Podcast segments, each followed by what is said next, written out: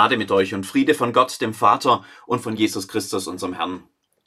Geliebte Kinder Gottes in Bulladingen, das ist ja ein höchst spannendes Fleckchen Erde, auf dem wir hier sitzen. Schaut euch mal um.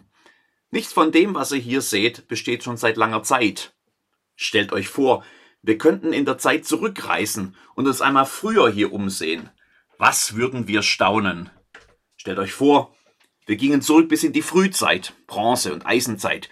Da wäre nur Wildnis hier, Bäume und Büsche, ein paar einsame Familien, die in Höhlen und einfachen Zelten hausen, würden wir vielleicht finden. Ihre Spuren jedenfalls sind bis heute geblieben. Und wir müssten aufpassen, wir könnten nämlich auch auf Kelten stoßen, die hier im Fehlertal auf Nahrungssuche gingen. Denen sollten wir besser nicht in die Hände fallen. Wir spulen vor in der Zeit. Weit im Süden entsteht das mächtige römische Reich. Es wird immer größer, es dehnt sich immer weiter nach Norden aus. Lange ist an der Donau die Grenze, während hier immer noch verschiedene germanische Stämme siedeln. Um 80 nach Christus stoßen die Römer dann noch einmal weiter nach Norden vor. Hier im kleinen Eschle steht jetzt plötzlich ein römisches Kastell und nebendran eine geschäftige Siedlung. Noch einmal vorwärts. Das römische Reich ist längst wieder gefallen. Wieder sind die Stämme in Kontrolle. Diesmal sind es die Alemannen, die frei über die Gegend herrschen bis zum 17. September 772. Da schenkt ein alemannischer Stammesfürst namens Bleon gemeinsam mit seinem Sohn Otto, der Fürstabtei des Klosters Lorsch, Güter zu Ehren des heiligen Märtyrers Nazarius, der dort begraben liegt. Darunter auch Burgleidingen im Gau der Alemannen. Ein Klostergut nun also, vor allem aber ein Gut, mit dem man handeln kann. In der Zeit nach 1300 wechselt der Ort hier immer wieder den Besitz hin und her zwischen den Hohenzollern und den Württembergern. Ab 1473 gehört er endgültig zur damaligen Grafschaft Zollern-Hechingen. 1623 heißt das dann Fürstentum Hohenzollern-Hechingen. 1849 gehört Bullardingen plötzlich zu Preußen, genauer zu den Hohenzollernschen Landen. 1919 liegt Burladingen weiter als Teil Preußens in der Weimarer Republik. Fürsten gibt's jetzt keine mehr. Das haben bis heute noch nicht alle mitbekommen. 1933 liegt es in der Hitler-Diktatur, dem angeblichen Dritten Reich, das tausend Jahre bestehen sollte. Nach zwölf Jahren, davon sechs im Krieg, ist es in Flammen untergegangen. Schutt und Asche in der neuen Bundesrepublik ab 1949 gehörte Bollardingen zum Bundesland Württemberg-Hohenzollern. Das gab es aber auch nur fünf Jahre lang. Dann wurde es nach einer umstrittenen Volksabstimmung Baden-Württemberg. Seit 1955 liegt Bollardingen auch im Territorium der NATO. Seit 1990 im vereinten Deutschland. Seit 1992 in der Europäischen Union. Und vor allem seit 77 Jahren hat dieses Fleckchen Erde keinen Krieg mehr gesehen. Wo die Reise hingeht, das wissen wir nicht. In den letzten 77 Jahren und besonders seit dem Fall des Eisernen Vorhangs hat sich ja bei vielen der Eindruck breit gemacht, als hätten wir hier den Höhepunkt erreicht. Frieden, Demokratie, Freiheit, als gäbe es kein Zurück mehr. Nicht erst seit Putins Angriff auf die Ukraine am 24. Februar machen sich aber auch die Zweifel daran breit, dass die Menschheit nun auf einen immer weiter ausgebreiteten Frieden zusteuert Wer zurückschaut, sieht, wie kurzlebig alle menschlichen Organisationsformen und Konstrukte waren, wie oft gute Zeiten auch von neuem Bösen jäh beendet wurden. Wo die Reise hingeht? Wir wissen es nicht. Und damit sind wir dem heutigen Predigtext ganz nahe. Denn wir sind ja beileibe nicht die Ersten, denen es so geht. Wer die hebräische Bibel, das, was wir das Alte Testament nennen, aufschlägt, der landet unweigerlich in einem noch viel umstritteneren Fleckchen Erde, in Israel. Jahrhundertelang war dieser kleine Küstenstreifen am östlichen Ende des Mittelmeers nur Durchgangsstation für die großen Weltmächte und Kriegsschauplatz in der Mitte. Im Süden Ägypten, im Norden wechselnd mal die Syrer, mal die Hethiter, die Assyrer und die Babylonier. Und spätestens die machten dann 587 vor Christus dem Staatswesen Israels ein Ende. 70 Jahre lang waren kaum mehr Israeliten im Land weil die Politik der Babylonier die besiegten Völkern innerhalb des riesigen Reichs zwangsumsiedelte. Erst nach dieser langen Zeit durften einige wieder zurückkehren. Nicht in ein freies Land, in eine aus der Ferne regierte Reichsprovinz, übrigens keine babylonische Provinz. Die Babylonier waren da nämlich auch schon wieder Geschichte. Die waren in der Zwischenzeit von den Persern überrannt worden. die jetzt die Kontrolle hatten. Die wiederum verloren 333 bei Issos die entscheidende Schlacht gegen Alexander, genannt der Große, König von Mazedonien und Griechenland. Jetzt war man also griechisch in Israel. Als Alexander 323 in Babylon starb, gab es keinen Nachfolger. Seine mächtigsten Heerführer stritten sich um das Reich, teilten die Gebiete schließlich unter sich auf.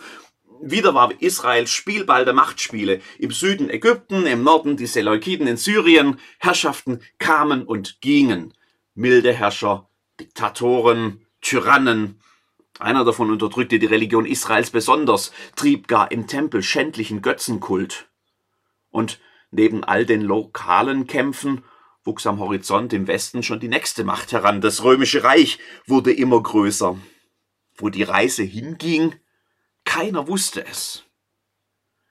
Mittendrin in all den politischen Tumulten wird in Israel ein Buch geschrieben, ein Buch voller Visionen, ein Buch voller Hoffnung. Es beschreibt das Reden und Handeln eines Weisen, eines Propheten damals ein paar Jahrhunderte zuvor im Exil in Babylon. Was dem damals Hoffnung gab, könne auch heute den Glauben stärken, meinte man in Israel, und man las die prächtig ausgemalten Bilder der Visionen dieses Mannes namens Daniel. Im ersten Jahr Belsatzars, des Königs von Babel, hatte Daniel einen Traum und Gesichte auf seinem Bett, und er schrieb den Traum auf. Ich, Daniel sah ein Gesicht in der Nacht und siehe, die vier Winde unter dem Himmel wühlten das große Meer auf und vier große Tiere stiegen herauf aus dem Meer, ein jedes anders als das andere. Steht am Beginn des siebten Kapitels des Danielbuchs. In den schrillsten Tönen beschreibt Daniel diese bedrohlichen Tiere aus dem Meer und der Kundige kann darin schnell Symbole für die großen, einander ablösenden Weltreichen der damaligen Zeit erkennen. Die Leser in Israel haben sicher mit dem Kopf genickt, als sie die Beschreibung dieser furchteinflößenden Monster lasen. Schließlich lebten sie ja mittendrin in der Gewalt dieser ständig wechselnden Mächtigen. Und dann ändert sich plötzlich der Ton. Da sah ich, Throne wurden aufgestellt, und einer, der uralt war, setzte sich. Sein Kleid war weiß wie Schnee und das Haar auf seinem Haupt wie reine Wolle. Feuerflammen waren sein Thron und dessen Räder loderndes Feuer. Da ergoss sich ein langer feuriger Strom und brach vor ihm hervor. Tausendmal Tausende dienten ihm und zehntausendmal Zehntausende standen vor ihm. Das Gericht wurde gehalten und die Bücher wurden aufgetan. Ich sah um der großen Reden willen, die das Horn redete, und ich sah, wie das Tier getötet wurde und sein Leib umkam und in die Feuerflammen geworfen wurde und die Macht der, mit der Macht der anderen Tiere war es auch aus, denn es war ihnen Zeit und Stunde bestimmt, wie lange ein jedes leben sollte. Was hier erzählt wird, passt nicht mehr zur damals sichtbaren Weltgeschichte. Throne werden aufgestellt und auf dem Platz des Herrschers sitzt kein Perserkönig, kein griechischer Feldherr und kein Abkömmling eines der Generale Alexanders. Auf dem Thron sitzt einer, der ganz anders ist uralt, weiß wie Schnee, Feuerflammen als Thron, loderndes Feuer um ihn her. Erinnerungen an die Gottesbeschreibungen der Propheten Israels werden wach. So haben schon andere von Gott geredet. Gott, er selbst ist es, der auf dem Thron sitzt. Er hält Gericht über die Mächtigen dieser Welt. Das Tier, das im Moment zu herrschen schien, wird verurteilt, getötet und verbrannt. Die Monster verlieren ihre Macht. Gott ist es, der ihnen Zeit und Stunde bestimmt. Könnt ihr euch vorstellen, welche Hoffnungsbotschaft das für die Unterdrückten in Israel war?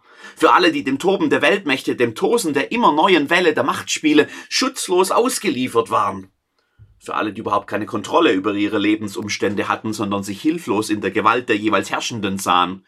Gott, unser Gott, sitzt auf dem Thron. Gott, unser Gott ist in Kontrolle. Gott, unser Gott hat die Macht über alle Mächte der Welt und er behält am Ende den Sieg. Könnt ihr die Hoffnung hören, spüren, wo die Reise hingeht? Gott weiß es. Gott lenkt die Richtung. Gott macht am Ende alles gut. Das ist Trost mitten im Chaos. Und noch nicht einmal das Ende. Ich sah in diesem Gesicht in der Nacht und siehe, es gab einer mit den Wolken des Himmels wie eines Menschen Sohn und gelangte zu dem, der uralt war und wurde vor ihn gebracht. Ihm wurde gegeben Macht, Ehre und Reich, dass ihm alle Völker und Leute aus so vielen verschiedenen Sprachen dienen sollten. Seine Macht ist ewig und vergeht nicht, und sein Reich hat kein Ende. Denn jetzt kommt einer wie des Menschen Sohn, einer, dem Gott Macht, Ehre und Reich gibt über alle Völker, dessen Macht ewig besteht und dessen Reich kein Ende hat. In Israel, wo es längst keinen König mehr gab, Hoffnung. Hoffnung, dass eines Tages wieder einer auf dem Davidsthron sitzen würde, einer, dem, bei dem Gott sein Versprechen einlöst, ewig bei seinem Volk zu sein. Ein gerechter Herrscher, ein Friedefürst. Wer das wohl sein wird? Wenn sich diese Hoffnungen damals mit einer konkreten Person verbanden, dann sind sie politisch nicht wahr geworden. Egal ob in Israel oder in Bulladingen, wechselnde Herrscher, politisches Hin und Her, Krieg und Friedenszeiten und ganz viel Ungerechtigkeit zeichnen den Lauf der Geschichte auch mehr als 2000 Jahre später noch. Hat sich der Prophet geirrt? War das alles nur eine leere Hoffnung? Schaut, keine zwei Jahrhunderte, nachdem diese Worte geschrieben wurden, zieht ein Wanderprediger aus Nazareth in Galiläa durch das Land. Auch er spricht von der Hoffnung und vom Reich. Für ihn ist es noch einmal viel näher als für alle anderen vor ihm. Tut Buße und bekehrt euch, sagt er, das Reich Gottes ist nahe herbeigekommen. Er sieht sich selbst als den, mit dem das Reich Gottes anbricht. Er lädt Menschen ein, dazuzugehören, Teil dieses wachsenden Reichs zu sein. Er nimmt für sich in Anspruch, Gottes Sohn zu sein und er nennt sich der Menschensohn. Kommt der Begriff euch nicht bekannt vor? Wie es schon immer war, das Imperium schlägt zurück. Als Aufrührer, als Rebell wird er verhaftet, gefoltert und getötet. Wieder triumphieren die Mächtigen. Wieder wird die Hoffnung unter mitleidslosen Soldatenstiefeln zertreten. Aber die, die ihm gefolgt sind, erleben und bekennen, er ist auferstanden. Bis heute glauben wir, er ist wahrhaftig auferstanden. Was mit ihm begonnen hat, kann keine Macht der Welt, nicht einmal der Tod zerstören. Das Reich Gottes wächst und blüht, im kleinen und immer größeren. Heute feiern wir seinen Aufstieg zum Himmel. Er sitzt zur Rechten Gottes, des allmächtigen Vaters, bekennen wir.